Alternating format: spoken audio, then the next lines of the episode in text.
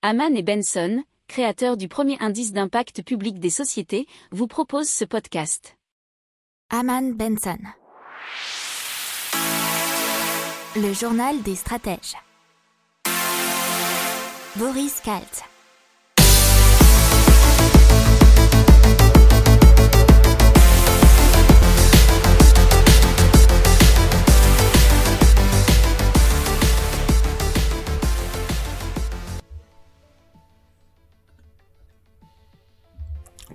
Bonjour à tous et bienvenue dans le journal des stratèges.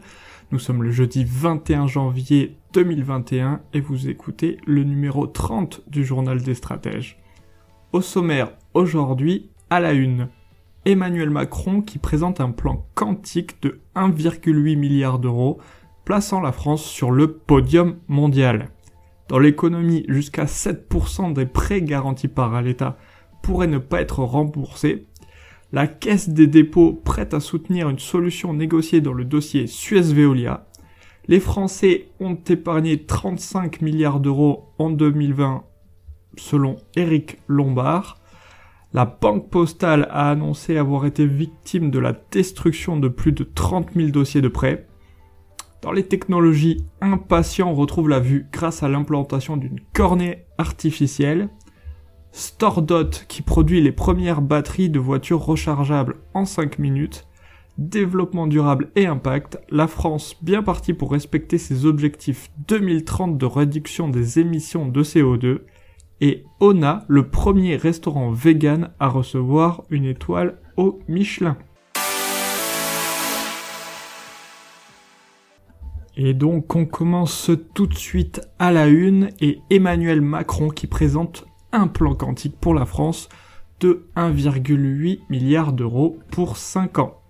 C'est un plan d'investissement national dans les technologies quantiques qui est appelé à transformer l'informatique et l'industrie.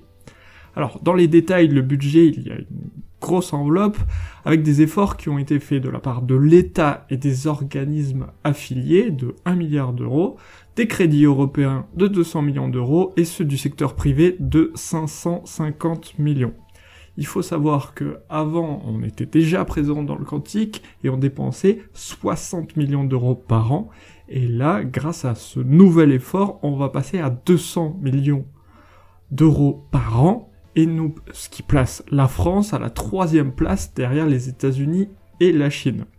Donc à quoi ça va servir le quantique? Ça devrait permettre de construire des ordinateurs en capacité de calcul qui pourraient ridiculiser celles des plus puissants supercalculateurs actuels. Et donc ça donnerait des applications industrielles comme la production de capteurs beaucoup plus sensibles qu'aujourd'hui ou la construction de moyens de communication inviolables.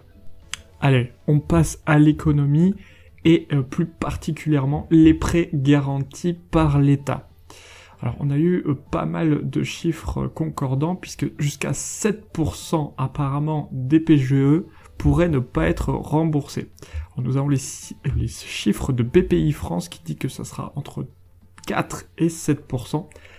Euh, les chiffres de la Fédération bancaire française qui ont été donnés par leur président Philippe Brassac, qui dit que ça serait entre 5 et 10%, et un chiffre très très alarmiste qui a été donné par euh, Guillaume Pépi, qui pense que 70% des PGE accordés aux très petites entreprises pourraient faire défaut.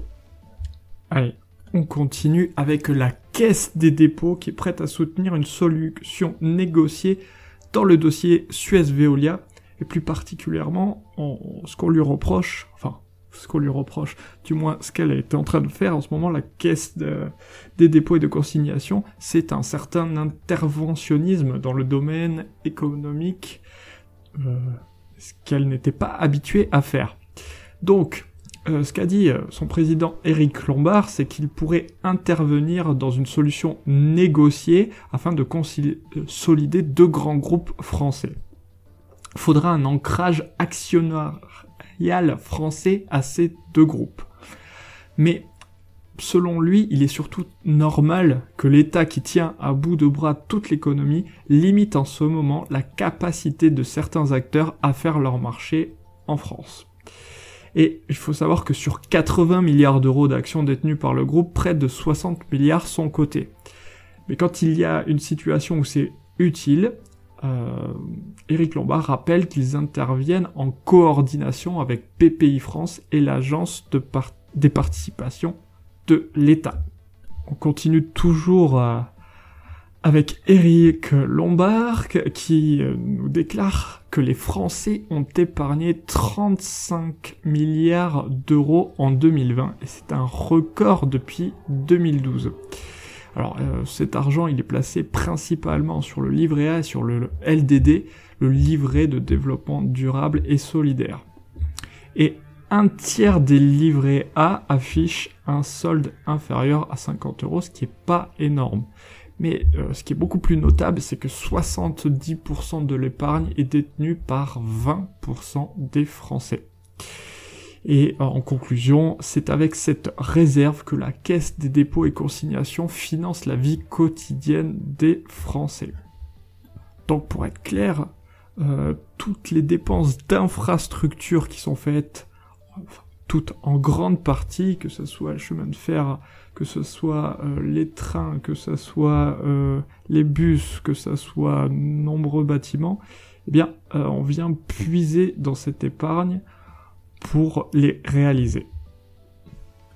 Allez, on continue avec euh, un dossier euh, savoureux euh, sur les banques et plus particulièrement une mésaventure qui est arrivée à la banque postale qui a annoncé avoir été victime il y a un an de la destruction de plus de 30 000 dossiers de prêts liés à une défaillance de son prestataire d'archivage.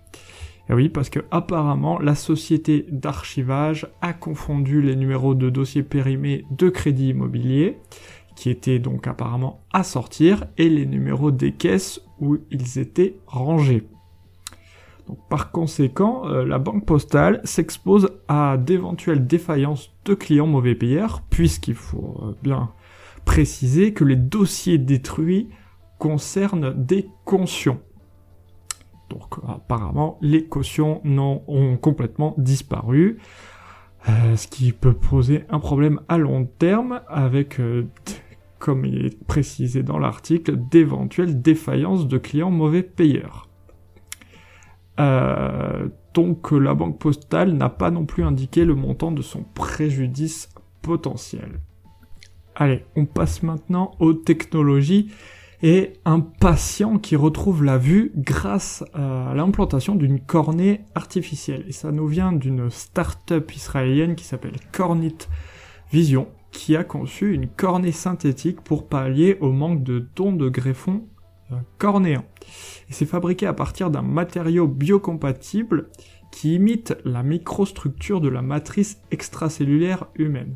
Terme un petit peu compliqué, mais je pense que vous comprenez le principe. Et ça a été implanté dans la paroi oculaire d'un homme à la cornée endommagée dans un hôpital israélien. Il s'agit de la première étape vers une prochaine commercialisation de ces implants en Europe, aux États-Unis et aussi en Chine. Allez, on continue encore avec une entreprise israélienne et c'est Stordot qui produit les premières batteries de voitures rechargeables en 5 minutes. Et euh, c'est super intéressant puisque ce sont euh, les premiers à fabriquer des batteries à charge ultra rapide. Et 5 euh, petites minutes pour recharger pour 160 km d'autonomie en 5 minutes d'ici 2025. Il faut savoir qu'il n'y aura pas besoin de modifier l'infrastructure des bornes existantes, ça c'est pas mal. Donc c'est Stordot qui a effectué cette super innovation. Allez, maintenant on passe au développement durable et à l'impact. Et la France qui serait bien partie pour respecter ses objectifs 2030 de réduction des émissions de CO2. Alors, euh, il y a une étude qui est intervenue euh, grâce à l'Institut Rexecode, je crois que je prononce bien, euh, pour évaluer la trajectoire des émissions des gaz à effet de serre de la France, de l'Union européenne et même du monde. Alors qu'est-ce que c'est que cette nouvelle euh, façon d'évaluer la trajectoire des émissions de gaz? Alors, il parle de l'intensité énergique, énergétique, pardon, du PIB. L'intensité énergétique du PIB, c'est-à-dire c'est l'énergie qui est nécessaire pour produire un euro de richesse supplémentaire. Donc c'est qu'est-ce que l'on consomme comme euh, ressource pour produire tout simplement. Alors il parle, on va vraiment euh, synthétiser au maximum dans ce rapport euh, que les objectifs de 2030 de la France sont atteignables. Alors si en 2019 on consommait 441 millions de tonnes, c'est 315 millions de tonnes en 2030 qui sont visés. Mais il donne aussi quelques conseils euh, dans ce rapport, notamment de développer au sein du pays, en, finançant bien, entendu, développer des technologies industrielles innovantes. Et pourquoi? Parce que ça permettrait de soutenir euh, notre industrie française, mais aussi de stimuler les exportations, puisque ça permettrait d'exporter, de, donc de vendre toute euh, cette production industrielle novatrice et ainsi d'aider d'autres pays à améliorer leur trajectoire d'émissions de CO2. Du gagnant-gagnant pour tout le monde. Et on va terminer avec un petit clin d'œil gastronomique et ONA, ONA, qui est le premier restaurant vegan à recevoir une étoile au Michelin.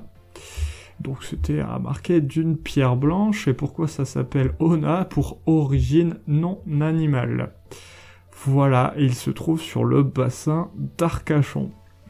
Voilà, voilà, c'est tout pour aujourd'hui. Euh, j'espère que vous avez apprécié ce journal. Et je vous dis à demain pour un nouveau numéro du journal des stratèges. Je vous souhaite une excellente journée et à demain. Ciao